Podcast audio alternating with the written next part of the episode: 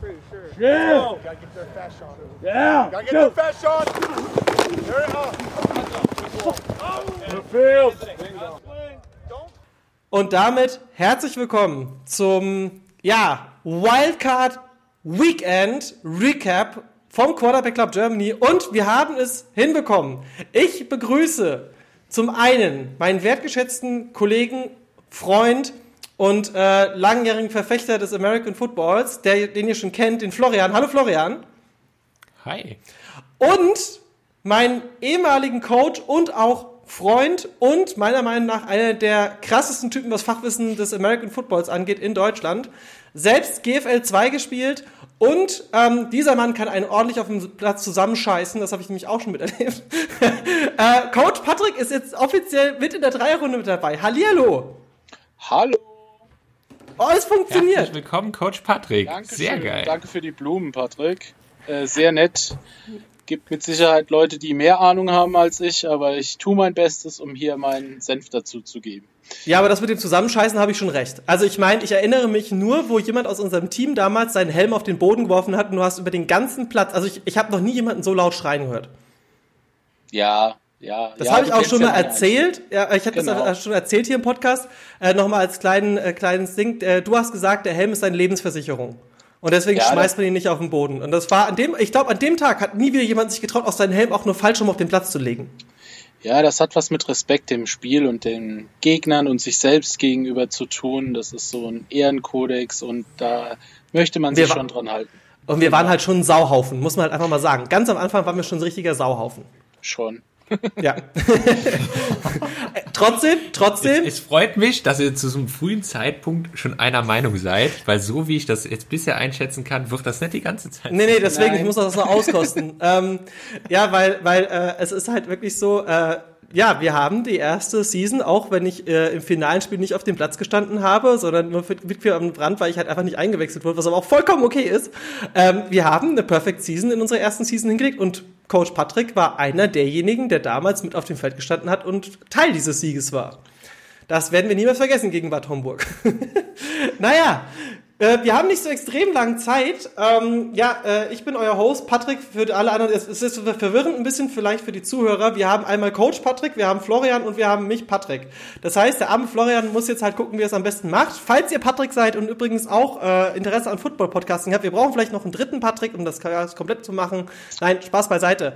Wildcard Weekend. Und da gab es doch die ein oder andere Überraschung. Ähm, mit welchem Spiel wollen wir denn anfangen? Ich würde gerne Brown Steelers nach hinten stellen. Ich würde gerne ein anderes zuerst besprechen. Lasst uns doch der Reihenfolge nach äh, gehen, wie die Spiele gekommen sind. Äh, Samstag äh, oder letzten Samstag ist es ja losgegangen mit Coles gegen Bills. Ja, habt ihr das beide gesehen? Ja, Ich habe äh, ab außer Browns Steelers habe ich jedes Spiel live gesehen. Perfekt. Patrick, du hast auch gesehen? Wochenende voller Football. Nee, ich Ja. habe äh, tatsächlich auch alle Spiele gesehen. Von Browns Steelers habe ich mir das erste und das letzte Quarter angeguckt. Ähm, ja, also ich habe genug Input bekommen. Wunderbar. Fangen wir, fangen wir doch mal mit diesem sehr, sehr knappen Sieg der Bills an, weil es war wirklich sehr knapp und es hätte auch in der letzten Sekunde sich noch komplett ändern können. Ähm, so eindeutig war das gar nicht gewesen, wie wir das teilweise predicted haben, also zumindest Florian und ich letzte Woche. Ähm, ja, wie ist denn eure Meinung zu diesem wunderbaren Spiel? Fang du an, Florian.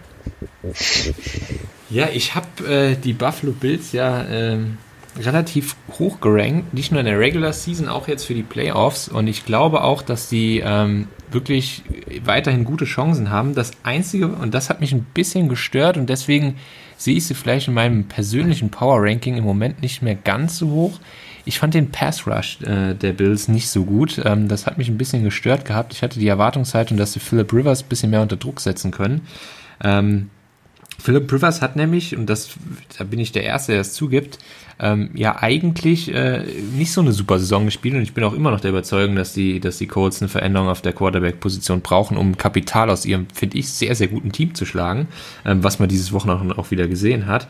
Ähm, er hat über 300 Yards geworfen, er hat zwei Touchdowns und er hat für mich ein relativ ruhigen Eindruck gemacht gehabt.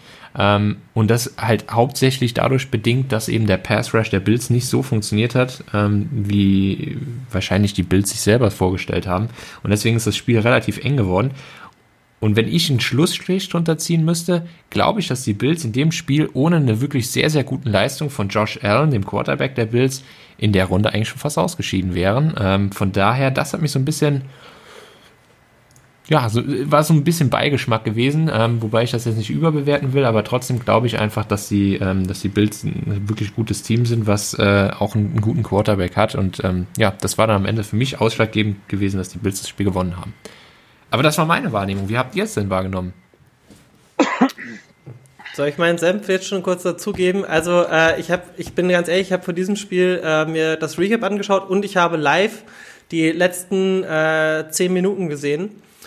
Ähm, ich muss ganz ehrlich sagen, ich hätte es auch den Colts gegönnt. Also wie, wie Florian schon gesagt hat, ich fand, das war ein unheimlich, also ich muss auch sagen, es hat sich auch schön geguckt. Es war halt so ein Spiel, wo du merkst, okay, das war auf Augenhöhe. Ähm, war für mich jetzt auch nicht irgendwie krass äh, problematisch, was das Thema angeht mit äh, Defense Office. Also wie gesagt, ich fand, es war ein grundsolides Spiel. Ähm, und es war halt auch niemand, der jetzt einen ganz krassen Fauxpas geleistet hat. Ich meine, gut, äh, Sex allowed, die, die Bills haben quasi zweimal einen Quarterback-Sack zugelassen. Äh, null Interceptions beidseitig, null Fumble Losts und ähm, ja, also auch die Statistik sagt, und jetzt werde ich wahrscheinlich gleich böse korrigiert, aber ich, ich fand, das war ein Spiel auf Augenhöhe und ich hätte die Colts lange nicht so stark eingeschätzt, wie sie am Ende gespielt haben. Ja. Ich, ich, vielleicht ganz kurz dazu, Patrick, äh, ja. Coach Patrick, bevor du was sagst. Ähm, ich habe das Spiel nicht so knapp wahrgenommen, wie das Ergebnis am Ende des Tages war, weil ich habe schon das Gefühl gehabt, dass die Bills stärker waren, ähm, das Ergebnis nicht so knapp war, aber das ist halt dann immer so das, was unterm Strich hängen bleibt, wo man sagt, hey, okay, vielleicht hat man sich irgendwie so ein bisschen vertan, irgendwas passt nicht so richtig. Das war zumindest meine persönliche Wahrnehmung. Ich weiß nicht, äh, Coach Patrick, wie hast du es denn wahrgenommen? Also für mich war das Spiel so, ähm, ich bin da eher bei Florian, der sagt, er hat das nicht so knapp wahrgenommen. Ähm, für mich war es so, ich habe bei dem letzten Drive ehrlich gesagt nur darauf gewartet, bis Rivers eine Interception wirft anstatt sie in Field Goal Range zu bringen oder in beziehungsweise in, in Scoring Range zu bringen. Ähm, ich hatte da eher mit einer Interception äh, gerechnet. Äh, das nächste ist, ich muss sagen, für mich hat einzig und allein der, das Offense Play Calling beziehungsweise die Aggressivität und das, was die, die Colts hier am Anfang im, im äh, gecallt haben, im Spiel gehalten überhaupt. Natürlich kann man darüber diskutieren, ob dieses lange ähm, Fourth and Goal von der vier, ja. von der vier Yard Line ja. war es, äh, ob man da die, die drei Punkte mitnimmt. Aber du musst ja mit der High-Powered Offense von, von den Bills rechnen. Das ist so ähnlich wie wenn du gegen Kansas City spielst äh, du musst scoren, du musst in jedem Drive scoren, du darfst keinen Score auf dem, auf dem, äh, keinen Drive ohne Punkte lassen. Und deswegen fand ich das absolut richtig, was Frank Reich da gemacht hat, der Head Coach von den, von den äh, Colts. Ähm, dass es, dass Josh Allen nicht mit dem Spiel wegrennt und dass das keine 500 Yards, äh, 6 Touchdown Performance wird, das muss auch klar gewesen sein, weil die, die Defense der Colts stiff ist, die ist absolut legit. Ähm, eine der besten der Liga. Genau, ja, und das äh, natürlich am Anfang der Saison hieß es noch, ähm, ja, das hat was mit den Gegnern zu tun, aber ich bin der Meinung, die haben dann auch über den Lauf der Saison bewiesen, dass sie, dass sie wirklich gut sind. Ähm, und was man sagen muss, die hochgelobte Colts O-Line hat am Anfang in der, also als es richtig losging, das Running Game mit, mit Jonathan Taylor, das kam erst in der zweiten Halbzeit und für das, dass, ähm, dass Rivers eigentlich in der ersten Halbzeit fast alles allein machen musste, ohne Unterstützung vom Running Game, sah das doch echt gut noch aus. Also ich sah das auch lange Zeit positiver, wie der Score war für die Colts. Ähm, jedoch, wie gesagt, ich hatte nie das Gefühl, dass die Colts das, äh, die, die Bills das verlieren könnten. Ich habe, wie gesagt, eher auf die Interception gewartet, äh, wie auf den Game-Winning Touchdown Pass. Aber, ich ganz kurz mal an dieser Stelle einwerfen, ähm, hättet ihr, also was heißt aber, hättet ihr die Colts zum Thema Rushing so stark eingeschätzt, wie es am Ende ja auch war? Also ich fand, also nicht nur wegen der Statistik, sondern ich fand im Allgemeinen, dass die Colts meiner Meinung nach das Laufspiel definitiv dominiert haben. Also im Gegensatz zu dem Bild, wo, äh, wo man es eigentlich erwartet hätte. Also bei Passing. Hast du das erwartet? Ich habe ich hab erwartet, dass die Bills äh, definitiv stärker sind in den Colts im Rushing Game, als, äh, als jetzt am Ende war. Also für mich war das sogar leicht enttäuschend auf Seiten der Bills, was ja auch Flo am Anfang meinte. Das Rushing Game der Bills. Ja. Ah, Was, ah, was habe ich gesagt? Nee, ich frage ich frag nur, weil. Ja, ja, nee, nee, es geht nur das Rushing Game. Also ich, hab, ich, war, ich war ziemlich sicher gewesen, dass die, weil für mich sind die Bills, und da, da nehme ich auch die Rams rein, wo wir auch gleich drüber reden, für mich sind das typische Rushing Teams. Nein. Also, okay, ich habe gewusst, dass ich wahrscheinlich wieder äh, gleich in, in Seitenhieb kriege, aber ich werde mich gleich dazu noch äußern. Gerne, gerne. Aber, aber da muss ich dir völlig widersprechen.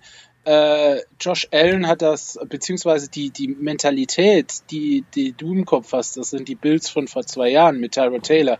Oder vor drei Jahren mit Tyro Taylor. Diese Run First, Defense First. Aber die, die, die Bills haben sich diese Saison weniger über Defense, die Defense ist Durchschnitt der Bills. Mehr nicht. Äh, und das, und das Rushing ich Game. glaube, dass die Bills. Ja. Sorry, sorry, Pat. Nee, Pat- Pat- das Rushing Game ist, ist äh, nicht sekundär, das ist tertiär. Äh, weil äh, in erster Linie ist das ein Passing-Team und in zweiter Linie ist es ein Play-Action-Team und in dritter Linie ist es meiner Meinung nach erst, erst ein Rushing-Team.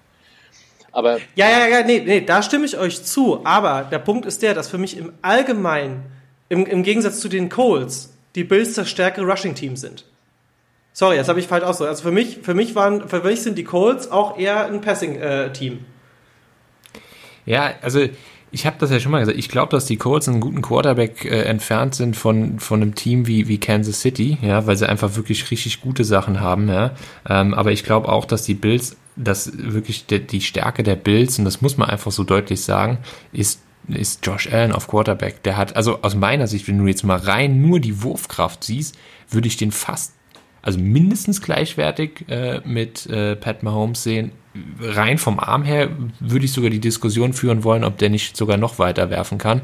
Ähm, also das ist für mich wirklich ein, von, von der Pass und, und vom Wurf her ein, ein absolut exzellenter Quarterback, der sich über die letzten drei Jahre echt wahnsinnig entwickelt hat. Ja, aber äh, sind wir mal gespannt. Ich meine, die haben ja nächste, nächste Runde haben sie echt ein knackiges Spiel und da sind wir mal gespannt, aber da kommen wir gleich auch noch auf, beim Ausblick drauf. Ähm, ich würde vorschlagen, wir, wir springen mal zum nächsten Spiel, was ein super spannendes Spiel war. Also Ähm, ganz kurz, zumindest- ganz kurz. Am Ende haben es dann die Bills mit äh, 27, äh, 24 geschafft, sich in den Colts und man muss vielleicht noch die letzte Sekunde erwähnen, beziehungsweise die letzten zwei Sekunden, sie hätten noch mal in Field Goal Range kommen können, was dann im Endeffekt aber auch nicht, äh, das war verkickt worden, ne? Die waren vorbeigeschossen, oder? Nee, die kamen nicht mehr in die Range. es war eine Hail Mary. Genau, das war dieser Hail Mary Versuch, der aber halt kläglich gescheitert ist, weil halt die Defense der ja, jetzt erinnere ich mich wieder. Nee, nee, ist, äh, ist richtig. Das- Beziehungsweise, weil Philip Rivers sein Arm mittlerweile nicht mehr existent ist und er niemals bis zur Endzone gekommen ist. Genau. Spr Ja, springen genau. wir doch zum nächsten Game. Flo, äh, du wolltest es gerade ankündigen, dann hau mal raus. Ja, Rams Seahawks sah auf dem Papier ähm, krasser aus, als es nachher war. Mich hat's gewundert. Ähm, ich habe ja vorher schon gesagt gehabt, dass ich eigentlich sage, die Rams sind besser. Ich habe nur das Problem gehabt, dass äh, eben äh, der Quarterback Jared Goff sich äh, verletzt hat. Aber man hat genau das gesehen, was aus meiner Sicht unterm Strich steht. Die Seahawks haben ja auch ihren Offensive Coordinator äh, schon entlassen. Ähm, der Pass Rush und die Defense der LA Rams ist unfassbar. Aaron Donald und, und die gesamte Defense die, und, und auch der Pass Rush haben einen wahnsinnigen Druck ausgeübt. Und ich habe das Gefühl gehabt, dass die Seahawks wirklich gar kein Mittel gegen die Defense der, der Rams hatten. Ähm, allerdings glaube ich, dass die Rams limitiert sind aufgrund ihres Offensive-Spiels. Ja, der Quarterback hat sich ja, der- Wolford, der ganz am Anfang angefangen hat, hat sich dann relativ schnell verletzt. Wie das da um den steht, habe ich jetzt noch nicht recherchiert.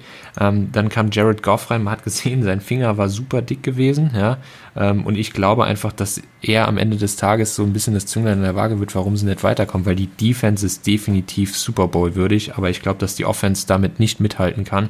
Ähm, und am Ende des Tages ist da einfach ein zu krasses Ungleichgewicht das Spiel war für mich so auch in der Deutlichkeit völlig klar gewesen. Es war mehr als ein Score. Es waren jetzt 30-20 für die, für die Rams und ich glaube, dass es auch völlig verdient genau so ausgegangen ist, weil einfach die Defense der Rams die Seahawks komplett dominiert hat. Ich habe dem nichts mehr hinzuzufügen, weil ich habe das Spiel nicht gesehen. ähm, kann ich dir eigentlich zu 99,9% beipflichten. Ähm, ich möchte nur den Satz ändern. Äh, da komm ich, kommen wir aber später noch zu, dass du hast gesagt, dass das der Grund sein wird, wird warum sie nicht weiterkommen und ich äh, muss da, ich habe da ein anderes Gefühl. Ich hab, okay, äh, äh, wie, wie, begründest du das? Also was ist so dein Gefühl oder was sind so ausschlaggebende Faktoren für dich, warum du sagst, du hast da ein anderes Gefühl? Willst du jetzt schon eine Prediction haben für äh, Packers ja. Rams? Also ja. ich sag, ich sag, äh, die Rams sind das einzige Team, meines Erachtens das einzige Team von den Verbleibenden, die in Lambo gegen die Packers bestehen können. Da würde ich dir noch niemals großartig widersprechen, Coach Patrick, weil ähm, ich glaube, dass die Defense der Rams das einzige ist, was Aaron Rodgers wirklich nachhaltig stoppen kann, ja, weil ich glaube, dass er zum Beispiel mit, mit Kansas City im, im High-Scoring-Game mithalten kann, aber ich glaube, dass das Team echt ein Problem hat mit diesem ultra starken Pass-Rush, ähm, zumal ich glaube, Offensive Liner Bakhtiari bei den, bei den äh, Packers auch ausfällt, ähm, wenn ich das richtig mitbekomme. Ich, ich recherchiere das nochmal kurz. Ich, bin, ich glaube auch, aber ich gucke nochmal kurz nach. Aber red ruhig weiter. Ja, also von daher könnte ich mir, könnte ich mir schon vorstellen, allerdings glaube ich nicht aus dem, was ich eben gesagt habe, ich glaube, dass die Offense der, der Rams ähm, schwächer ist äh, als die Defense der Packers. Ähm, und ich glaube, und ich würde die, die Offense der Packers und die Defense der, der Rams so ein bisschen ein bisschen gleichwertiger einstufen und deswegen aufgrund des, des Mangels der Offense würde ich wahrscheinlich in dem Spiel eher auf die Packers mhm. tippen. Aber ich bin, bin auch bei dir, Coach Patrick. Also das, ähm, das wird mit Sicherheit ein spannendes Spiel. Das ist mit Sicherheit das schlechteste Matchup für, für äh, Aaron Rodgers, was, so, was er so hätte kriegen können. Also ja. für mich, für mich ist so, der, der, der Faktor, der Faktor Wetter spielt definitiv eine Rolle in, in Lambo. Ähm, Goff hat, also ich gehe davon aus, Goff wird, wird starten, egal was mit Warford ist. Ja, ähm, wenn du deinen äh, hochdotierten Quarterback bringst, obwohl du eigentlich auch noch einen dritten hättest, den aber inactive machst und der andere spielt dann fast das ganze Spiel, dann wirst du den im zweiten Playoff-Spiel nicht wieder benchen. Das wirst du nicht tun. Also gehe ich davon nee, aus. Goff, definitiv nicht. Ich gehe davon aus, Goff wird spielen und ähm, ich sehe halt, ich sehe halt einfach, dass, dass die Defense der Packers ähm, gegen den Lauf schlagbar ist. Ähm, und man darf eins nicht vergessen, es gibt zwei Coaching Trees, zwei Schemes in der NFL, die unfassbar Quarterback-freundlich sind. Und das ist einmal der Shanahan Tree, beziehungsweise äh, 49ers Offense und McVay. Ja.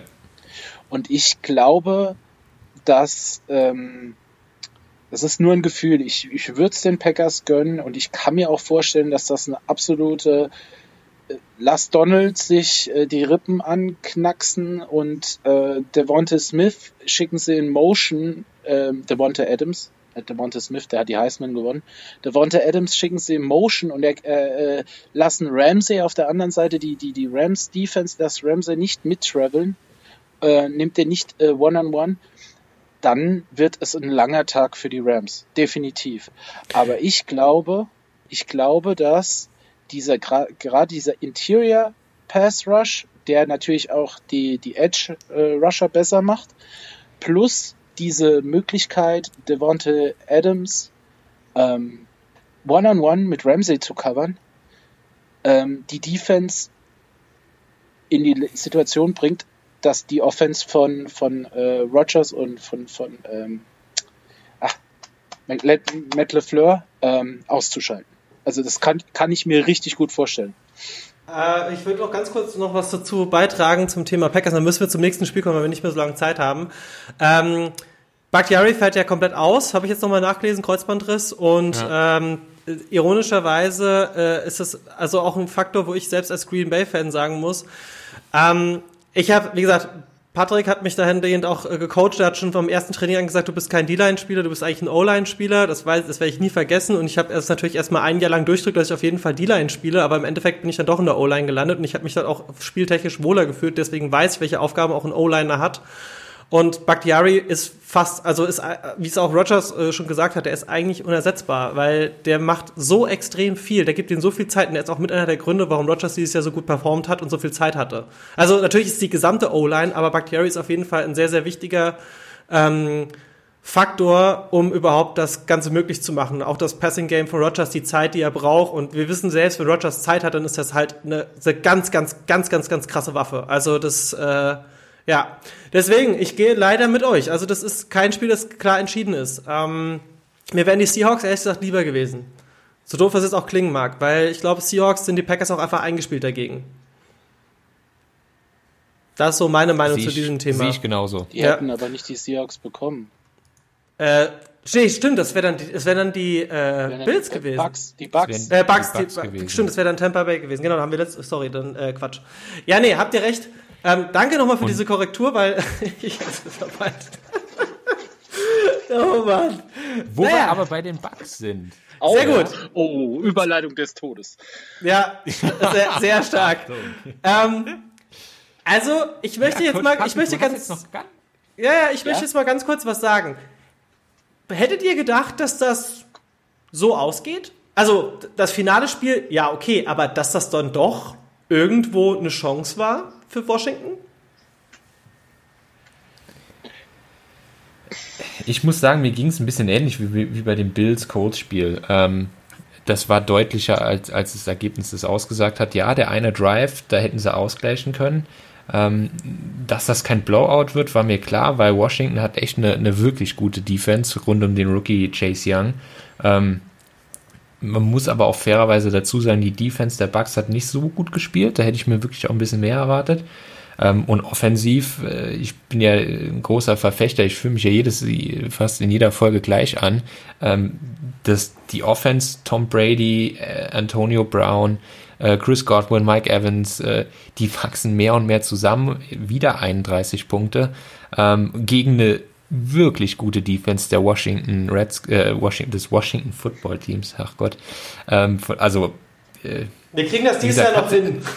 wir kriegen irgendwann kriegen wir das hin, fehlerfrei mal das, das Team zu zitieren. Aber äh, unterm Strich, für mich war es nicht so knapp, äh, wie es zwischenzeitlich stand. Das Endergebnis ist jetzt äh, weder knapp noch deutlich. Ähm, ich ich glaube, das spiegelt den Spielverlauf auch so ein bisschen wieder. Ja, äh, stimme ich, äh, in einem Satz stimme ich dem Ganzen zu. Ich mal, mal einfach nur, mich hat zu wundert, dass die, äh, dass äh, Washington so viele Punkte überhaupt aufs Board gebracht hat. Also nicht, dass sie eine Chance gehabt hätten, das sehe ich, äh, also ich sehe wirklich nicht, dass die äh, dass Washington das hätte gewinnen können. Vom Spielerischen her, aber mich hat es gewundert, dass sie trotzdem so viele Punkte aufs Board gebracht haben. Aber jetzt Also- wird natürlich Coach Patrick doch da was gerne hinzufügen, um mich auch Ja. nochmal vielleicht zu korrigieren. Nein, nein, nein, nein, nein. Ich will ja dich nicht andauernd hier äh, überfahren. ist auch nur ein Also, Scherz, ein kleiner Running Gag. Du stellst, ja, ich wollte gerade sagen, du stellst mich da in jeder Podcast-Folge als äh, der, der schlimmste Schleifer der Welt da, aber das bin Du ich bist mein ehemaliger Mentor im Football. Natürlich bist du der schlimmste Schleifer der Welt. Du hast mich mehr zusammengeschissen als meine Mutter in meinem Leben. Mit Recht, wahrscheinlich hast du da auch nicht so viel Scheiße gebaut. Ich wollte es gerade.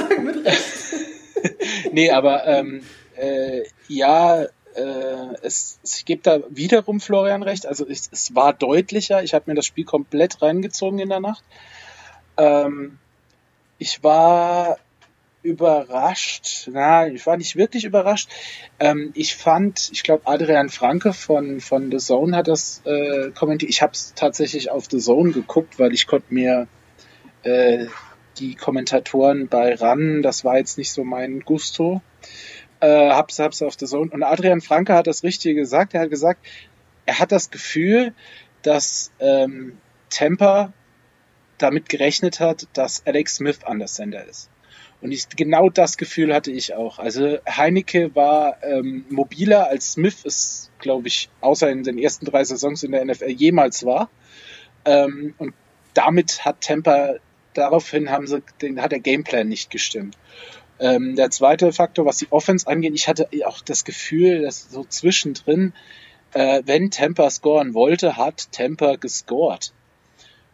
Außer, Ja, ich, ich, die hatten das schon unter Kontrolle, glaube ich. Also ich fand auch, dass das Spiel Ja. komplett unter Kontrolle war. außer kleiner Fun Fact, äh, könnt, ratet mal, wie viele Drops äh, Godwin in seiner kompletten NFL-Karriere hatte. Boah, keine Ahnung. Drei Jahre, Keine 10. sechs. Und jetzt ratet mal, wie viele er in dem Spiel hatte. Fünf. Drei, glaube ich. Fünf. Ja, fünf sogar, ja. Fünf Drops. Fünf Drops in einem Spiel. Also das Spiel hätte auch locker noch zwei Touchdowns mehr und so weiter. Also äh, ich mache mir bezüglich dessen gar keine Gedanken, dass das irgendwo eng war. Es wirkte dann, als käme Washington nochmal zurück, aber ich hatte da nie das Gefühl, Ja, dass Washington das Spiel irgendwie dazu. gewinnen könnte. Okay, dann stelle ich noch eine finale Frage zu dem Spiel, weil wir müssen zum nächsten. Ähm, Ja. Buccaneers äh, Super Bowl Contender. Also glaubt ihr, die haben die Chance, das, den Super Bowl zu gewinnen dieses Jahr? Ich bleib meiner Linie treu, ich traue dem äh, für den Titel noch nicht. Okay, Flo? Jetzt muss ich ja allein fürs Entertainment dagegen halten, aber ähm, ja, könnte, könnte schwierig werden, wenn die Defense nicht, äh, nicht einen Zahn zulegt. Äh, Offense ist für mich definitiv Super Bowl reif. Wunderbar. Unterm Strich, ja, ich glaube, die schaffen es. Okay, dann kommen wir jetzt zum Revenge-Spiel des letzten Jahres. Ähm, Ravens Titans. Coach Patrick, du darfst jetzt gerne Ja. mal beginnen. Ja, ähm, äh, für mich ähm, war das ein, ein Spiel für, für Kenner. Ähm, das war kein Entertainment um 7 Uhr, das war eine, war eine Schlacht, eine Defense-Schlacht meines Erachtens, die ja, die durch die Beine von Lamar Jackson entschieden wurde.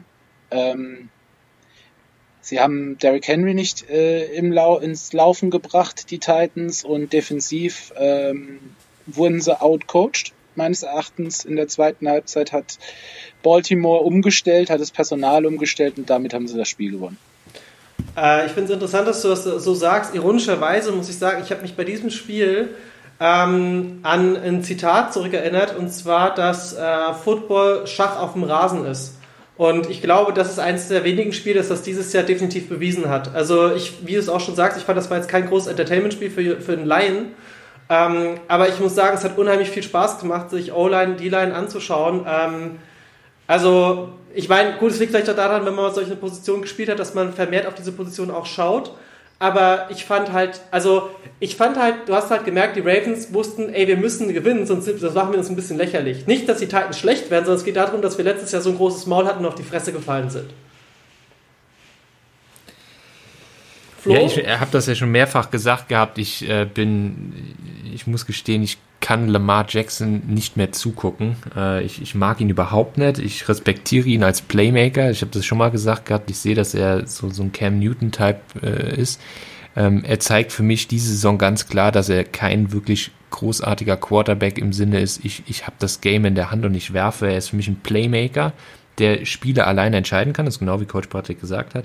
Ähm, aber in dem Spiel hat man gesehen gehabt, er, er ist auch nicht der große Werfer. Also ich glaube, dass er, äh, dass das, wie ihr sagt, das war ein sehr taktisches Spiel gewesen, sehr physisches Spiel auch. Äh, zeigt alleine, dass äh, der super Running Back äh, Derrick Henry äh, nur ganz, ganz wenig, ich glaube nur ein paar 50 äh, Rushing Yards hat.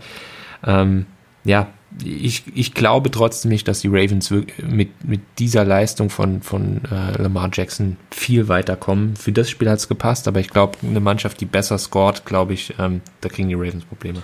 Gut, dann kommen wir zum Spiel, das wir wahrscheinlich nur eine Minute besprechen müssen, weil es war wahrscheinlich das einzige wirklich ganz klare Spiel dieser Playoffs, wahrscheinlich äh, zumindest vom Feeling her und auch von, ähm, ja, sagen wir es einfach mal so, äh, die Bears hatten man von vornherein nicht als den großen Rivalen gesehen gegenüber der Saints, auch was vielleicht die Vorleistung der Saison angeht. Ähm, für mich war es ein ganz klarer Sieg der Saints äh, vom Vorab des Spiels und auch während des Spiels. Also ich habe da in keinster Weise gedacht, dass die Saints das verlieren können.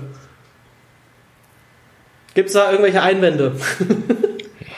Nee, also ich fand das Spiel auch relativ lame, muss ich gestehen. Ich, Ja. ich könnte mir jetzt irgendwas aus dem Finger saugen äh, mit, mit einem Vergleich zu den 2013ern Baltimore Ravens, die mit Flecko bla bla bla bla bla. Okay, bla. kommen wir einfach. Ja, er wir versteht, zum, was ich meine. Genau, kommen wir zum absoluten Highlight.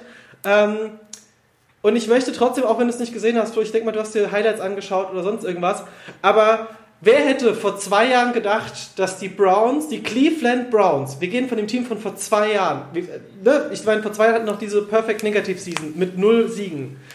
48-37 gegen äh, Big Ben Rufflesburger Steelers gewinnt im ersten Playoff in der Wildcard Round. Äh, ja, ähm, ich, ich krieg gerade hier eine Info im Chat, der gute Florian. Florian, äh, du musst los. Äh, vielen lieben Dank, dass du mit dabei warst, weil das letzte Spiel hast du eh nicht gesehen, deswegen äh, machen das jetzt Coach Patrick und ich fertig. Wir hören uns nächste Woche. Ähm, danke, dass du mit dabei warst und äh, ja, dann würde ich sagen, Patrick, reden wir über Brown Steelers. Gerne, gerne. Ich habe noch Zeit, ich bin noch da. Alles gut. Wunderbar. Ach Quatsch, alles gut. Passt. Bis dann. Tschüss.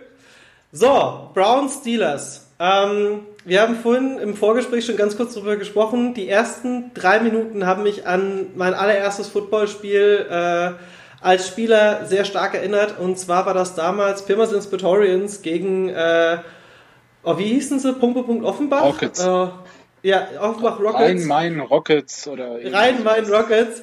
Ähm, also vor allem, ich werde auch nie vergessen, diese Kommentare von der Presse vorm Spiel. Ja, wir gehen da halt hin, wir werden das Spiel irgendwie, äh, wir werden vielleicht ein bisschen Gegendruck kommen, aber das werden wir schon ziemlich sicher gewinnen. Tja, dann haben wir innerhalb von drei Minuten ziemlich äh, eindeutig geführt. Muss man einfach mal sagen. Ähm, Stimmt, und das so war, das, auch. Und das war auch ähnlich jetzt hier bei Brown Steelers. Also erstens mal dieser gigantische Fehler. Also, dass, dass so etwas passiert von einem Center in einem Playoff-Spiel, ähm, ich meine, Dinge passieren, aber da hat doch, die, die haben doch nicht aufgepasst. Also, was war ja, denn das? Also, du, wenn, wenn du, ich habe ich hab mir das, die Szene drei, vier Mal angeschaut.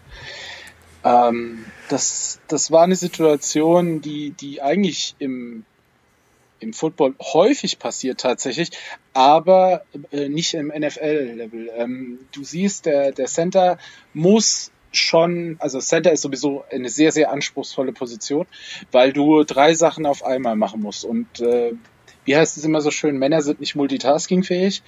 Ähm, Center müssen das sein. Also du musst snappen, gleichzeitig die andere Hand nach vorne bringen und einen Schritt machen.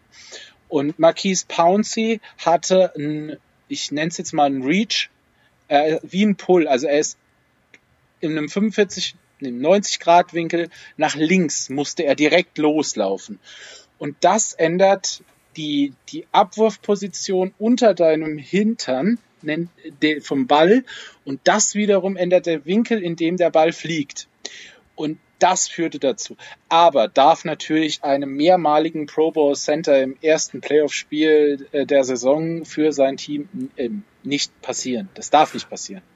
Und was mich da auch nochmal an dieses Spiel hier gegen die Rockets damals erinnert hat, war auch so dieses, also das ist halt auch das, warum Football Kopfsache ist. Ich meine, die Steelers ähm, sind einer von den Teams gewesen, die vor der, also sagen wir mal, vor dem großen Abfall, den sie am Ende gemacht haben, ja, sie hatten ja wirklich die letzten drei Spiele nicht so stark performt, aber okay, man kann drüber streiten über die Saison, bla bla bla, sie waren aber trotzdem eins von den stärkeren Teams und waren auch das letzte Team, das ungeschlagen war, bis zu dem Zeitpunkt, wo sie geschlagen wurden, ja. Ähm, und die Steelers, also du merkst halt einfach, das Spiel ist auch so krass Kopfsache. Äh, wie gesagt, das haben wir beide selbst miterlebt. Das hast du uns damals auch immer wieder gesagt und immer wieder geschult und hast gesagt so, ey Jungs, wenn ihr am Boden seid, Kopf hoch, äh, scheiß drauf, was auf dem Scoreboard steht. Ähm, wir haben noch so und so viele Minuten Zeit.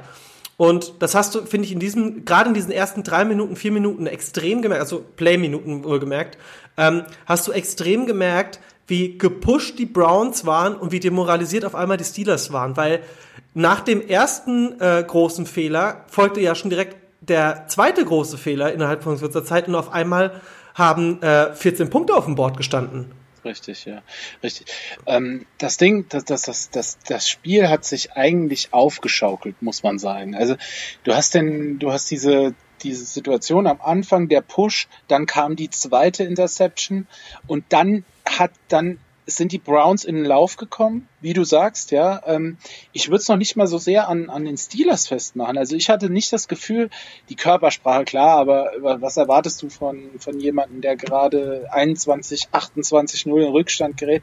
Ich fand, das hat sich im Laufe des Spiels gebessert wieder Die haben. Ja, auf jeden Fall. Ben, ben, hat, ben hat 500 Yards geworfen in einem Das, war, das fand ich auch total krass. Er hat 500 Yards geworfen in einem Playoff-Game. Ich meine, ich mein, sie mussten werfen. Ganz logisch. Das Running Game, das ja sowieso das schlechteste der Liga ist bei den Steelers, war, spielte in der zweiten Halbzeit, oder eigentlich, wenn man realistisch ist, Mitte des ersten Quarters keine Rolle mehr. Die mussten, sie waren total im Pursuit-Modus, sie mussten aufholen, mussten werfen. 500 Yards. Juju hat ein tolles Spiel gemacht, obwohl er diese komische Aktion vor, vor dem Spiel brachte. Ähm, Geht da bitte nochmal kurz drauf ein. Bisschen, Was war vom Spiel gewesen? Ähm, er hat ja, er hat ein Interview gegeben, das war sehr interessant. Ähm, er hat die, die Browns als äh, graue, gesichtslose äh, Team von vor Menschen. zwei Jahren bezeichnet. Das sind immer noch die Browns. Ja, es sind uh, the Browns are still the Browns uh, ja. and at the end they're gonna be the Browns.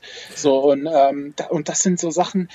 Ah, da kann man jetzt sagen, ähm, es sind Profis, aber äh, wenn du noch das, nicht gepusht das, das bist, mich, dann bist du mich, dann gepusht. Das, hat mich aber so krass an die Situation letztes Jahr von den Ravens gegen die Titans erinnert.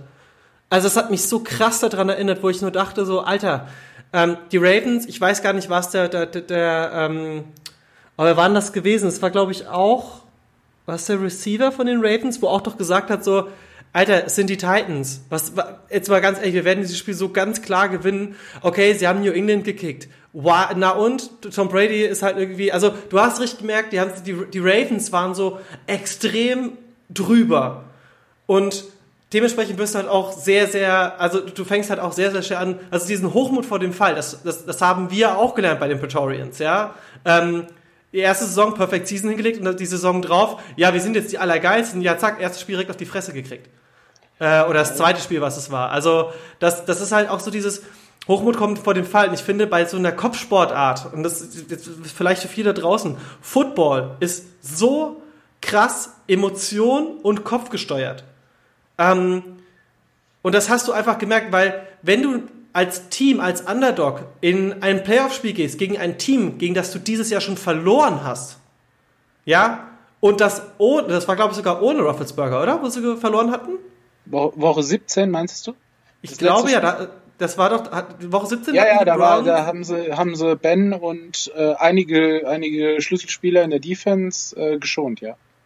Genau, und trotzdem war es einfach so, dass die Browns, also allein von dem Ergebnis von diesem Spiel war ich schon fast sicher, die Steelers werden das gewinnen. Aber ich habe so im Funken darauf gehofft, dass die Browns einfach dieser Hochmäßigkeit ähm, entgegenwettern und dass die Bock haben. Die, die, die haben das erste Mal seit 1994 ein Playoff-Spiel gewonnen. Und ich glaube, das ist auch das erste Mal seit 1969, wenn sie das nächste Mal gewinnen, dass die äh, quasi im, im Divisional Final stehen. Das ist richtig, ja. Und ich bin auch ganz ehrlich, nach dieser Leistung von diesem Spiel, und wenn du schon sagst, es sind 500 Yards gewesen, und wie gesagt, du hast mir sehr viele Ratschläge und, Weisheiten fürs Leben mitgegeben, aber damals, als die Broncos, das war meine erste Saison, wo ich bei den äh, bei Praetorians gespielt habe, wo die Broncos ähm, den Super Bowl gewonnen haben, letzte Saison von ähm, Peyton Manning war deine Aussage gewesen, und das ist auch das, was mich meine gesamte eigene Spielerkarrierezeit, in Anführungsstrichen Karriere, ähm, aber was meine gesamte Spielerzeit mir immer im Hinterkopf war. Offense wins the games, but defense wins the championship. Und das haben die Browns in diesem Spiel definitiv gezeigt, weil ich fand, dass die Defense der Browns unheimlich stark performt hat. Auch wenn sie 37 Punkte aufs Board bekommen haben. Es war trotzdem gegen eine, gegen eine, gegen einen Juju Smith, gegen einen Rufflesburger, ähm, gegen einen James Conner, ähm, gegen einen, äh, wie heißt der nochmal, Johnson, wie heißt der Vorname? Deont äh, Deontay Johnson. Ich meine, ja. das ist der Wahnsinn. Johnson 117 Yards, Juju Smith 157 Yards, ähm, James Conner 37 äh, Rushing Yards noch. Das, das sind Zahlen, da geht normalerweise dieses andere Team extrem dabei unter. Aber ich finde gerade, dass gerade bei dem Third Down die Browns unheimlich konzentriert in der Defense gestanden haben. Und das hat mir super gut gefallen. Ich, deswegen, ich habe das Spiel so krass mitgefiebert und ich habe mich jedes Mal drüber gefreut, weil ich dachte so, ey, diese D-Line, die machen gerade einen richtig guten Job. Ich denke, wir werden ja noch über die kommenden Spiele sprechen und dann ja. möchte ich, dass du dir diese Rede, die du jetzt gehalten hast, nochmal vor Augen, Ohren hältst, wenn wir darüber reden. Aber lass mich noch ganz kurz äh, was über die Browns sagen. Ähm, wenn ein Team dafür, es gibt, es gibt drei Teams, die eigentlich dafür ausgelegt sind, Führungen runterzuspielen.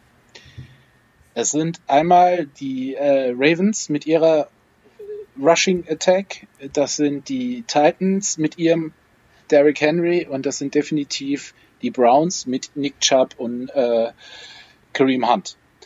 Das äh, und der O-Line. Du darfst nicht vergessen oder man darf nicht vergessen, dass die die meines Erachtens vom Namen her und auch wenn man auf die PFF, also Pro Football Focus Werte guckt, die beste O-Line der Liga ist die O-Line der Cleveland Browns und ohne die O-Line bewegt sich die Offense nirgends hin. Das ist richtig. War das das schon das letzte Spiel? Ähm, das war schon das Spiel. Und ich möchte an dieser Stelle noch eine, noch eine Sache äh, zu den Browns noch erwähnen. Die haben diese Leistung ab der Hälfte der Saison äh, gemeistert, ohne, ohne ihren krassen Superstar, und zwar ohne OBJ. Das darf man an dieser Stelle echt nicht vergessen. Und das ist auch eine, eine Leistung, die zum Beispiel die Giants meiner Meinung nach äh, nicht geschafft haben in den letzten Jahren, wo OBJ noch dort war, weil die gegnerischen Teams haben gemerkt, okay, Eli Manning hat nur seinen einen Favorite. Du hast richtig gemerkt, das war quasi, du hättest theoretisch so rein in der Theorie den Rest vom Team vom Platz nehmen können, weil Dings hat eh nur zu OBJ gespielt. Und deswegen haben die Giants auch einfach nichts mehr gerissen dann. Das war dann halt auch einfach mal Zeit für OBJ ins Team zu wechseln. Ja, Verletzung dieses Jahr, beschissene Situation. Ähm, aber Fakt ist ja, dass die Browns das ist für andere Teams ist das ein ganz krasser Rückschlag, wo die sich nicht von erholen. Und die Browns haben bewiesen, wir sind ein Team und wir gehen als Team auf dieses Feld und wir gewinnen auch als Team. Und ähm, ja, und für mich ist das halt auch was, wo mir sagt, für die Zukunft, äh, die Browns sind jetzt nicht mehr dieses Team, was sie vor zwei Jahren waren. Ab jetzt sind das definitiv auf Dauer, egal ob sie jetzt gegen Kansas City verlieren oder gewinnen, die Browns sind ab jetzt ein ernstzunehmender Gegner und das sind sie eigentlich schon die ganze Saison. Willst du ein Hot Take von mir? Ja, gerne. Ich sehe die, Bra seh die, Browns äh, ohne OBJ stärker als mit. Okay, warum? Genau dieser Grund, den du sagst, dass ähm, der Fokus auf einer Person liegt, ist schwerwiegender, wenn diese Person so outspoken ist, wie OBJ das ist. OBJ hat, sind wir mal realistisch, er hat ähm, durchschnittliche Werte, für mich ist es kein Top 5 Receiver. Mir werden locker 10 Receiver einfallen, die ich vorhin stelle. Inzwischen ja, da gebe ich ja recht. Nicht inzwischen, sondern auch in seine, wenn man ganz realistisch sieht, hat er überdurchschnittliche Saisons gespielt, hat einen unfassbaren Catch gehabt, nee, er hat zwei unfassbare Catches gehabt, die ihn in Werbeverträge, die ihn in die Medien gebracht haben. Nee, das war auch ein Madden-Cover gewesen. Er war auf dem Madden-Cover, die einen riesen Hype ausgelöst haben.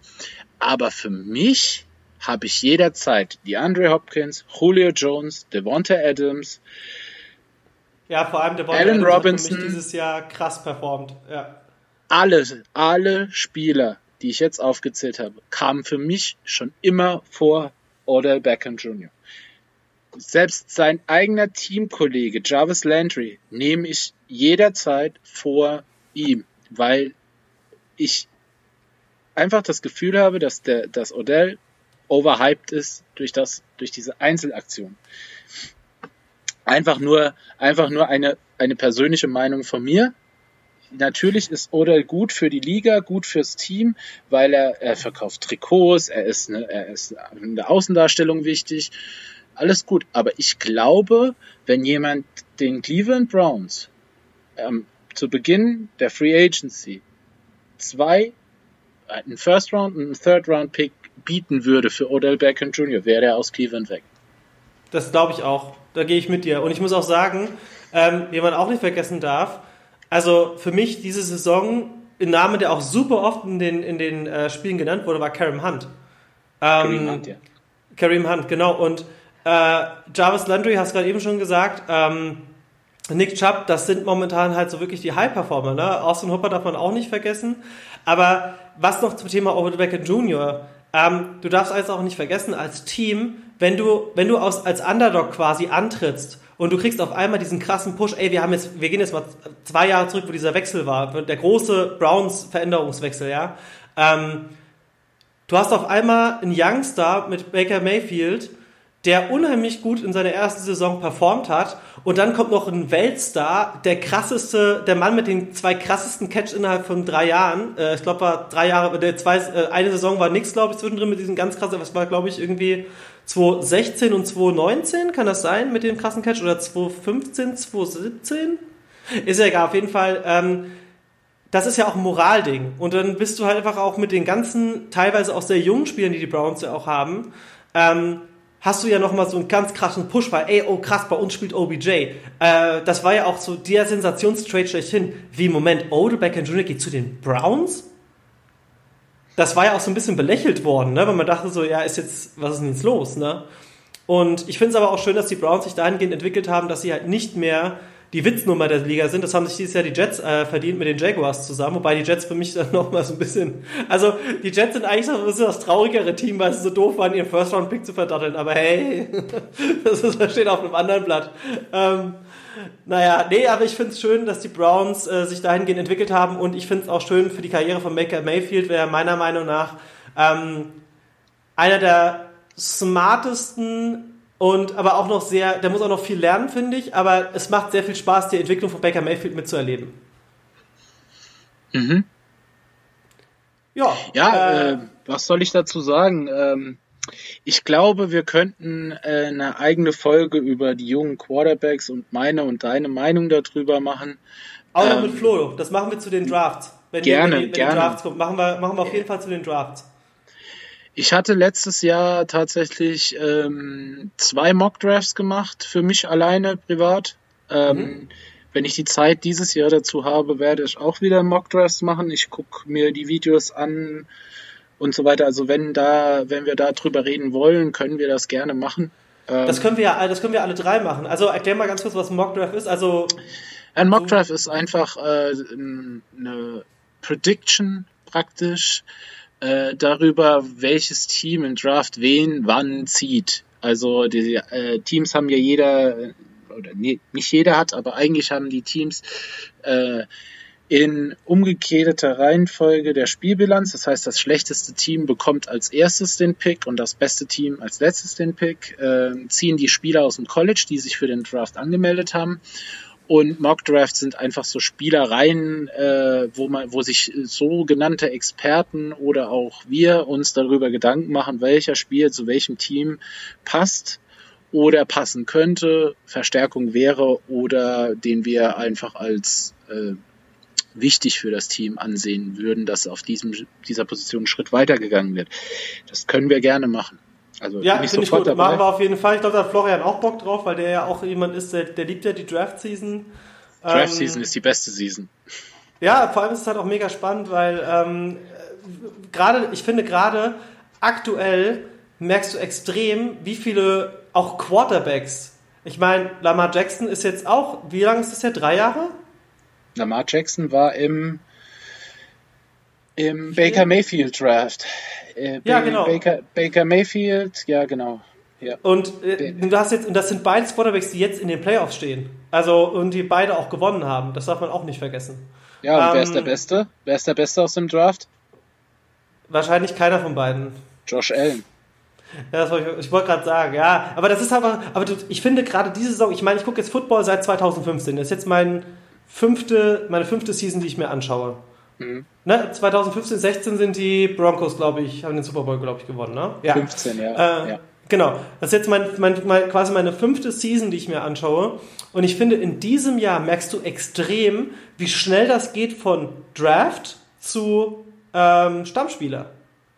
Also ja, äh, das hat aber das hat aber auch mit der Copycat Liga zu tun, dass die die Teams viel kopieren und dass mittlerweile ähm, die NFL sehr, äh, das heißt mittlerweile, das war schon immer so, dass die NFL ganz, ganz äh, krass bei den Top-Teams aus dem College auch abkupfert.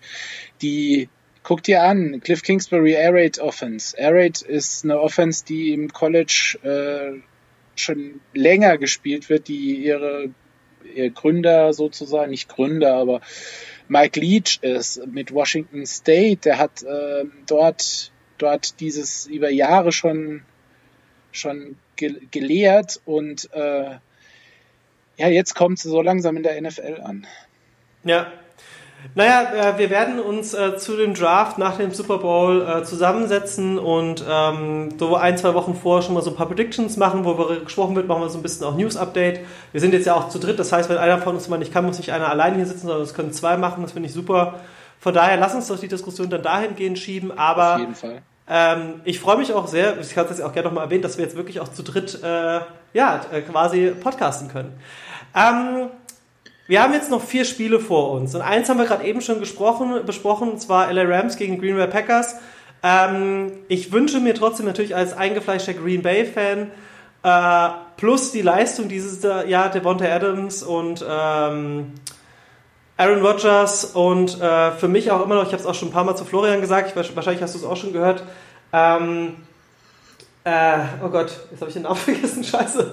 Äh, der, der zweite Receiver von ihm, ähm, mit dem. Du meintest den Thailand Robert Tonyan. Genau, Dankeschön. Titan Robert, den, den ich, ich, ich finde, du, es macht richtig Spaß, diese Kombination anzugucken, weil du merkst halt, Rogers ist nicht so dieses, äh, ich sag jetzt nochmal dieses Eli Manning-Ding, dass er nur auf einen wirft. Er hat seine Favorites früher gehabt, das finde ich, hast du vor allem in der Saison, ähm, wo Jordan Nelson zurückgekommen ist, hast du das krass gemerkt. Und wenn es nicht Jordan Nelson war, war es halt Randall Cobb. Ähm, und das hat sich irgendwie dann in der Saison, wo er sich verletzt hat, hat sich das danach irgendwie für mich verändert, dass er jetzt wirklich vielseitiger geworden ist, was seine Anspielstationen angeht.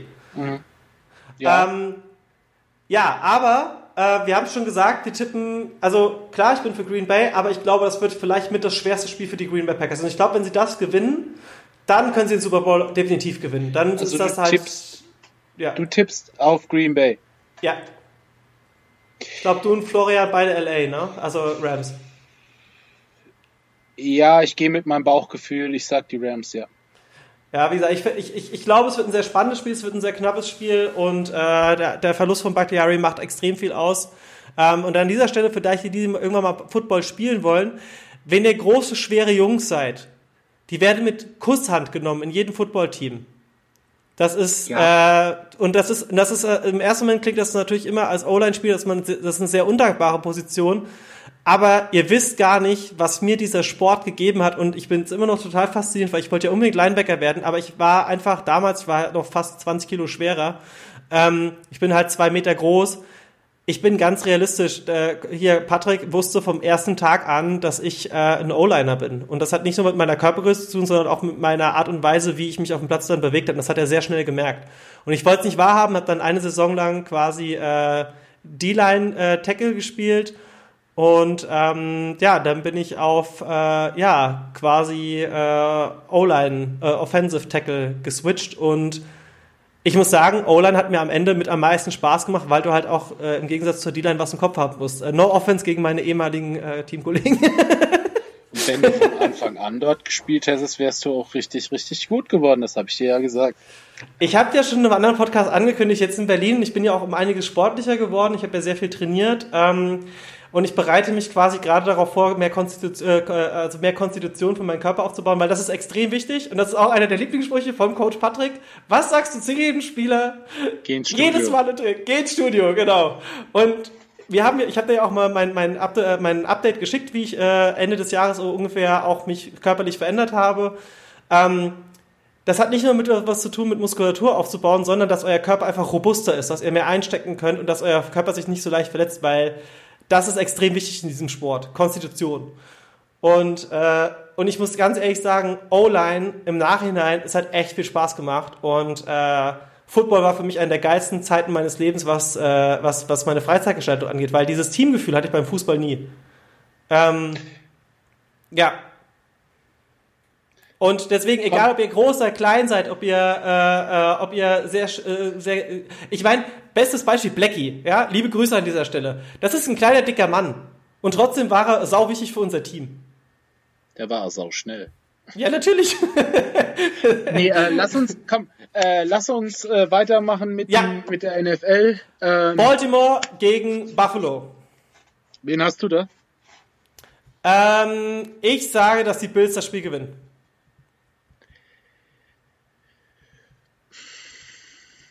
Also ja, ich, ich, ich, bin, ich bin mir ziemlich sicher, dass Baltimore einfach noch nicht ganz so weit ist und äh, ich glaube, dass die Bills einfach das Spiel gewinnen werden. Ähm, Meine Prediction glaub- vor dem Dings hatte ich, glaube ich, in der letzten Folge schon gesagt. Ich glaube, dass die Bills gegen die Packers im Super Bowl stehen werden. Ich weiß, sehr, sehr, war, äh, sehr gewagt die Aussage, aber ich äh, habe das so im Gefühl.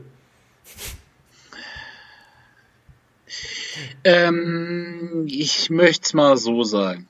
Äh, auf AFC-Seite gehe ich deswegen mit, weil ich der Meinung bin, dass die Bills das einzige Team sind, das äh, den richtigen Weg hat oder den, zumindest mal den Ansatz hatte, wie man die Offense der Chiefs ähm, stoppen kann. Ähm, ich glaube, jetzt gegen die Ravens werden die Bills sich schwer tun, weil die, die äh, Ravens Defense eigentlich auch ziemlich gut ist. Glaub aber, dass im Endeffekt die Bills doch zu viel Firepower haben, um äh, dass die Ravens da mit ihrem Laufspiel mithalten können. Ähm, also da sage ich auf jeden Fall mal Bills, was meinen Super Bowl-Tipp angeht. Mein eigentlicher Super Bowl-Tipp war Chiefs gegen Saints, den ich vor der Saison hatte. Ähm, davon bin ich ein bisschen abgekommen. Ähm, Einfach weil ich Drew Brees Nudelarm nicht mehr traue. äh, jetzt habe ich aber hier so Gewissensbisse. Ähm, wenn ich sage, ich traue Drew Brees Nudelarm nicht, dann müsste ich ja Brady und den Buccaneers trauen. Was ich ja die ganze Saison gesagt habe, das tue ich nicht. Wenn ich aber auf die Rams tippe, müsste ich die Rams im Super Bowl sehen und das sehe ich irgendwie auch nicht. Aber schön, dass du es gerade eben schon gesagt hast äh, mit dem Thema, äh, dass du siehst, dass die Bills es schaffen, die äh, Chiefs zu schlagen. Das heißt, deine Prediction ist natürlich auch, dass die Chiefs gegen die Browns gewinnen. Ähm, ja, also Chiefs gegen Browns sehe ich, die einzige Chance, die die Browns haben, ist, äh, wenn sie super aggressiv Play Call, Ja, wenn glaube ich auch. sie, wenn sie in Führung gehen, wenn die Chiefs noch rostig sind, äh, weil Mahomes jetzt drei Wochen nicht gespielt hat, wenn der noch rostig ist, äh, wenn, wenn da ein bisschen Sand im Getriebe ist. Patrick, wie viele Punkte, bei wie vielen Punkten Vorsprung würdest du sagen, die Chiefs gewinnen? Äh, Rückstand würdest du sagen, die Chiefs gewinnen nicht mehr? Drei Touchdowns. 21 Punkte. Ja. Und ich glaube auch, also die Browns müssen das so wiederholen. Also, okay, ich bin ganz realistisch. Wenn die Browns zwei Touchdowns vorne liegen, nach, also zum dritten Quarter, dann glaube ich, dass die Browns das gewinnen können. Ähm, was das Problem ist, und das ist, glaube ich, auch das, warum die Browns wahrscheinlich verlieren werden, ist, dass sie denken, sie könnten das wiederholen wie gegen die Steelers. Ähm, und ich glaube, dass sie natürlich sehr aggressiv spielen werden, aber wenn die Browns sehr früh in was kassieren und zurückliegen, dann nimmt das hier so ein bisschen die, die, die Luft aus den Segeln, glaube ich. Und das könnte auch das am Ende sein, warum die Chiefs das dann einfach runterspielen werden. Also ich, ähm, ich habe ja noch im Hinterkopf den, die, dieses, ähm, ich möchte jetzt mal diese Kritik nennen an Mahomes und seinem Auftreten und dass, dass ihr, dass ihr beide dem nicht so hundertprozentig. Ich habe einfach das Gefühl, dass, dass die Kritik daher kommt, dass man ihn nichts vorhersagen kann bei Mahomes. Nichts. Das kann sein. Also ich, sein, ich ja. glaube einfach, ich bin der Meinung, ein Browns-Team, das 28-0 gegen die Chiefs führt, egal, sagen wir mal, außer äh, jetzt Ende des vierten Quarters, aber äh, egal in welchen der ersten drei Quarter hat das Spiel noch nicht gewonnen, weil ich Mahomes und der Offense und Bienemy und, äh, und Coach Reed alles zutraue. Ich traue denen vier Touchdowns in einem Quarter locker zu. Glaubst du eigentlich, dass Mahomes äh, der neue Brady-Rogers äh, wird, wenn die zwei raus sind? Du meinst du so Dynasty-mäßig, äh, Chiefs Also Dynasty? dass, da, also, dass er quasi wirklich es schafft, äh, die, die neue Maßlatte für Rekorde zu werden, dass er sozusagen der, der, der, das neue Äquivalent für den, äh, den, den sozusagen das, der neue GOAT werden könnte. Also Klar, Brady einzuholen ähm, und auch Rogers äh, in jeweilig in ihren Rekorden ist brutal schwer und äh, ich, ironischerweise Rufflesberger gehört ja immer noch trotzdem auch noch mit zu den erfolgreicheren Quarterbacks, ähm, ist ja auch hier nicht ganz raus. Rivers, Peyton Manning, ähm, da sind einige Leute mit dabei. Aber glaubst du, dass Mahomes, dass er ja so früh nach seinem quasi auftreten. Und ich meine, ich habe es in der letzten Folge schon gesagt, in dieser Serie Ballers, das war ja noch in der Saison, wo quasi Mahomes sozusagen ähm, unterschrieben hatte bei Kansas City, da wurde schon gesagt, ey, Mahomes wird der neue krasse Typ und zwei Jahre später gewinnt er den Super Bowl. Also ähm, ist das Gesicht der Liga aktuell. Ja, und auch auf dem Madden, ich meine, du siehst ihn überall und ich muss auch geh sagen, mal vom Cover, geh mal vom Madden Cover weg. Wer ist das Gesicht der Liga? Ja, ähm, schon Pat Mahomes, ja schon. Patrick Mahomes. Ähm, ja. wie, wie, ab zu welchem Zeitpunkt? Und das ist jetzt, ich, das ist jetzt was, ich, politisches. Aber zu welchem Zeitpunkt hat sich die, die NFL ganz klar zur Black Lives Matters Bewegung bekannt? Zu dem Zeitpunkt, als Patrick Mahomes sich dazu bekannt hat. Die Timeline ist identisch. Mahomes ja. wird, ist das Gesicht der NFL und wird es auch die nächsten Jahre bleiben. Keine Frage. Es wird Runner-up, es wird äh, ein Kampf dahinter zwischen Lamar Jackson. Lamar Jackson wird kurz, nur kurz in, dem, in, in, in dieser Diskussion sein. Weil dieser Spielstil, das machst du nicht wie Brady 20 Jahre. Das funktioniert ja. nicht. Ja, Josh Allen wird in dieser Diskussion sein. Ich denke, wenn jetzt Trevor Lawrence kommt, der wird da reinfallen. Unter Umständen, wenn er ein gutes Umfeld bekommt, Justin Fields.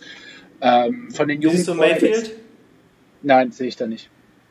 Ich, ich halte definitiv nicht so viel von Baker Mayfield, wie du das tust. Nee, nee, ich finde nicht, also ich, ich finde, der, der ist halt ein super grundsolider Quarterback, der sich sehr schnell anpassen kann, aber ich sehe ihn lange nicht auf einem Level von Pat Mahomes. Ich sehe das Armtalent bei ihm nicht. Ähm, also ich finde aber seine Übersicht, also ich finde, dass der für seine, für sein Alter und für das, wie, wie lange er jetzt quasi in der NFL spielt, ähm, ich finde, dass der sehr sicher geworden ist. Also der ist nicht so, so überhastig. Ich weiß, das haben ja gerade neue Quarterbacks haben das ja sehr, sehr oft. Das beobachtest du auch gerade, wenn mal ein Ersatzquarterback reinkommt, der äh, das erste Mal, nachdem er quasi im College auf dem Feld stand, auf einmal sein erstes NFL-Spiel hat. Und ähm, du, du merkst einfach, dass die sehr überhastig sind. Und ich finde, das hat Mayfield schon komplett ausgeschaltet. Der ist, der ist sehr, sehr bedacht in dem, wie er spielt, finde ich. Und er kann Hast auch sehr Joe ruhig Barrow bleiben. gesehen? Ähm, Hast ja, du Justin Herbert gesehen? Ne, habe ich nicht. Also ich habe mich hauptsächlich, äh, ja, aber, aber ich, ich, verstehst du, was ich meine? Dieses, ich verstehe ähm, sofort, was du meinst. Ich kann das nachvollziehen. Ähm, ich, ich sage, ich persönlich sage, äh, Mayfield ist ein Quarterback, wenn die Umstände passen und das Team passt, dann ist, können die Browns bis in die Divisional Round kommen. Ähm, ich habe auch in irgendeinem, in irgendeiner Aufnahme, die ich für einen Podcast gemacht habe, habe ich auch gesagt, er ist jetzt an dem Punkt, wo er liefern muss, weil ja. Du hast die besten, mit die besten Offenswaffen, du hast mit die, nee, du hast die beste O-Line, du hast das beste Running Game. Ähm, hm, ich weiß, ich rede hier über ein 11 und 5 Team, das in die Playoffs gekommen ist und das die erste Runde in Divisional Round, äh, Divisional ähm, Rivalen, ja, in Divisionsrivalen geschlagen hat, der sie über Jahrzehnte, über 15 Jahre verprügelt hat, wirklich verprügelt hat. Ja. Aber für mich ist das, was die Browns abliefern, fast schon zu wenig. Ich glaube nämlich auch. Ich glaube nämlich auch, dass die Steelers einfach dieses Jahr überhyped wurden. Und das ist auch der Grund, warum sie jetzt am Ende auch wirklich auf die Fresse bekommen haben, um das mal so auszudrücken. Ich habe die selbst überhyped. Ich habe vor der Saison war für mich, ich habe die Ravens so gesehen, das, was sich Mitte, was Mitte der Saison passiert ist mit diesem, mit diesem Loch, in dem sie waren, da habe ich die Ravens auch gesehen. Ähm, aber konstant, ich hätte niemals gedacht, dass sie da nochmal rauskommen, weil das ist so dieses, dieses, äh, was ich von denen gesehen habe, was ich von denen gedacht habe, dass sie sind. Und ich dachte mir, die Steelers sind besser. Ich habe äh, vor der Saison getippt, die Steelers gewinnen diese Division und ich habe vor der Saison auch gesagt, die AFC North ist die Division, von dem am ehesten drei Teams in die Playoffs kommen können. Ist natürlich passiert. Ähm, habe aber genauso mit den Rams daneben gelegen. Ich habe vor der Saison gesagt, die sind für mich in der Konversation für einen Top 5 Pick. Also. Ja, ja, stimmt, ja. ich erinnere mich. Aber, aber jetzt muss ich ganz ehrlich mal sagen, ja, mein Raiders-Tipp war jetzt am Ende doch nicht so äh, krass gewesen, da habe ich auch das Mal mit Florian drüber gesprochen. Aber wenn du dich erinnerst, als wir auf der Hälfte des Saisons war, äh, der Season waren, habe ich noch gesagt, für mich sind die Steelers nicht so stark. Die performen gut, Stimmt. aber ich habe das Gefühl, die werden definitiv, äh, also die, die sind nicht so stark, wie sie aktuell gehypt werden. Und äh, ja, jetzt natürlich Browns, sagen wir es mal so, es war auch ein Emotionsspiel. Wir haben jetzt lange genug darüber gesprochen. Also Browns, Chiefs, City, ich gehe mit den Chiefs. Du gehst mit den Chiefs. Ähm, rein mathematisch gesehen und von den Erfahrungen her, ich gehe mit dir ich wünsche den Browns trotzdem irgendwie. Also ich wünsche den Browns, dass sie, äh, dass sie quasi eine Legende und wenn sie danach ausscheiden, ist es eigentlich egal, weil da haben sie quasi den Super Bowl äh, Champion geschlagen. Ähm, was dann in Cleveland los ist, ich meine, was jetzt schon da los ist, das äh, will man gar nicht wissen. Okay, kommen wir zum Last but not least Spiel. Fun Fact, Fun Fact, Fun Fact, Fun Fact. Andy ja. Reid ist Andy Reid ist 7 und 0 gegen die Browns als Head Coach. Okay, gut zu wissen. Welche Überraschung. Ähm, jetzt kommen wir quasi zu, einem, zu einer Partie. Das absolute Highlight-Spiel. Äh, eigentlich ist es wirklich das spannendste Spiel äh, mit den Packers zusammen, würde ich schon fast sagen. Weil hier stehen sich zwei Quarterbacks gegenüber, die sich nicht das erste Mal gegenüberstehen und die sehr viele Jahre auch äh, quasi, äh, äh es war ein Schlagabtausch zweier Giganten, kann man an dieser Stelle sagen. Und ich glaube, das wird auch jetzt dieses Mal passieren, weil, sind wir mal ganz ehrlich, wir haben Teile ähm, bei, den, bei, den, bei Tampa Bay, äh, wir haben Teile von New England, also ich meine Gronkowski und äh, Brady, wobei für mich Gronkowski dieses Jahr nicht so der ganz krasse Playmaker war. Er hat gut gespielt, aber Gronk war lange nicht so stark wie bei äh, zu Zeiten bei New England. Ich meine, der kam aus der Saison zurück, ne, also aus seiner Retire quasi. Ähm, äh, oh Gott, wie hieß er von den Steelers? Der Skandalspieler, ich, manchmal habe ich echt Wortfindungsstörungen. Antonio Brown. Antonio Brown. Der meiner Meinung nach, da habe ich auch mit Flo dieses Jahr, hast du hast wahrscheinlich auch gehört, wo wir darüber diskutiert haben, wenn Antonio Brown sich richtig einfügt und der von Brady gezügelt wird, in Anführungsstrichen, was sein Verhalten angeht, also wir reden jetzt nicht von, von seiner spielerischen Leistung, sondern sein Verhalten, dann ist das wahrscheinlich einer der, der gefährlichsten Spieler in dieser Saison. Und ich glaube, das haben jetzt am Ende dann auch wirklich äh, die Buccaneers auch bewiesen. Was ich aber bei den Buccaneers ein bisschen schwierig sehe, ist die Defense. Mhm.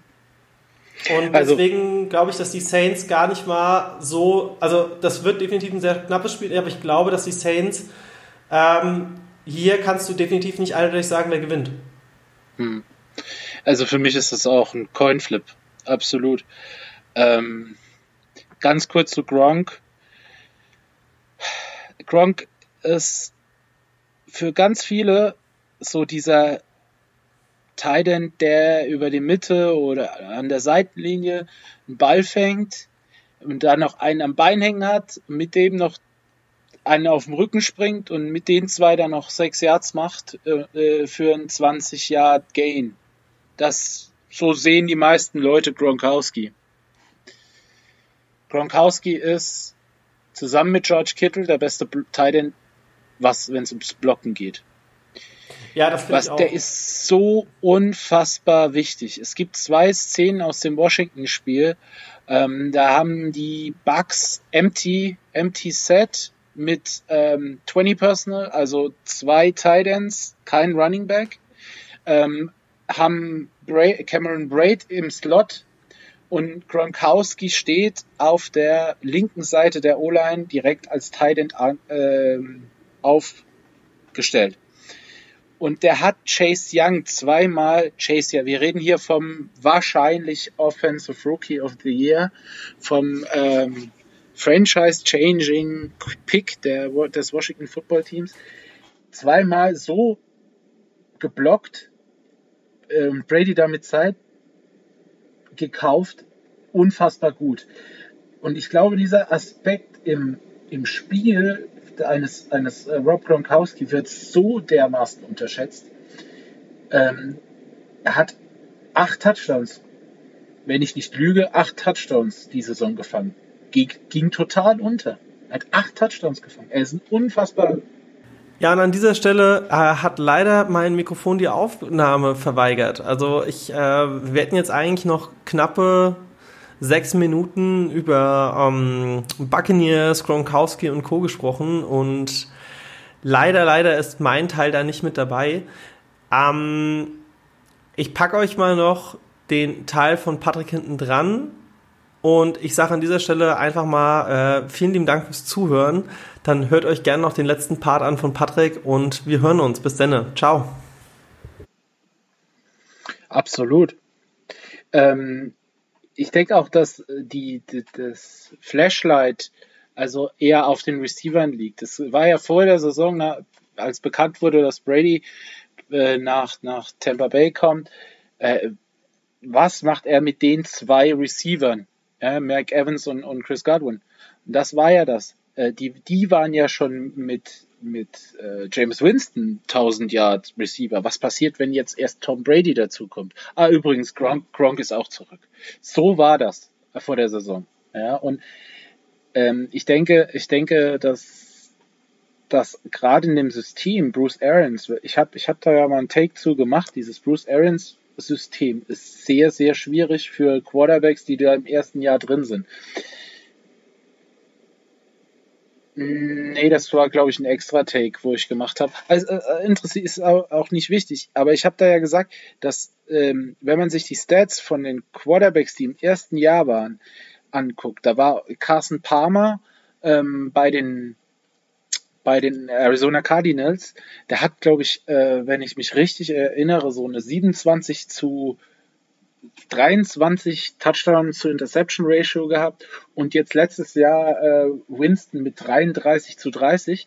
Ich finde, wenn man dann auf die, die äh, 40 Touchdowns, die, die Brady jetzt geworfen hat, guckt, zu seinen 13 Interceptions, ähm, ich glaube, das ist noch dann noch ein gutes Verhältnis.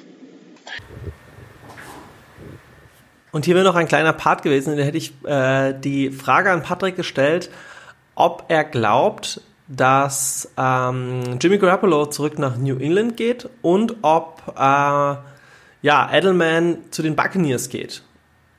Und ja, das hänge ich euch, wie gesagt, auch noch gerne mit dran.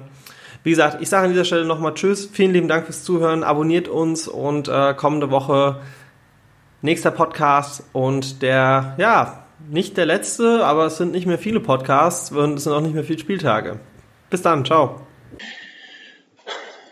Ähm, es kommt darauf an, ob Godwin bleibt.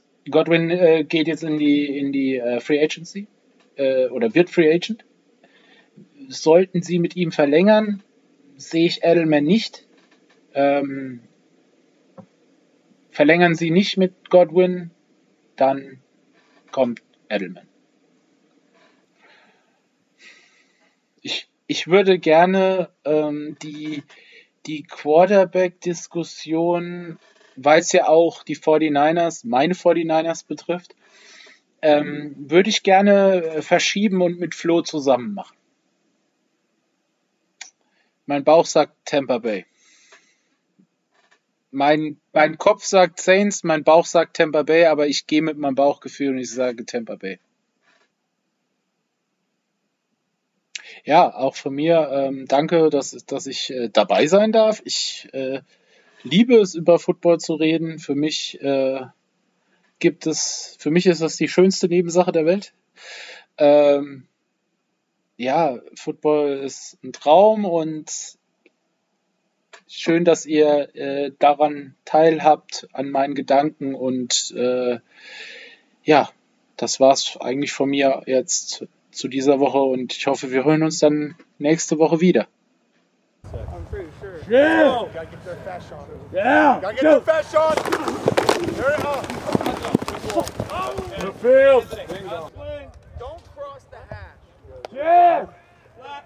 Yeah. To go. Run him, run him. Stay on him, stay on him. That him, boys. That's a sack on the ball. Good job. That's a sack. Rick, Rick, you didn't know what you were doing. Remember, if he goes out, Let's go on the ball.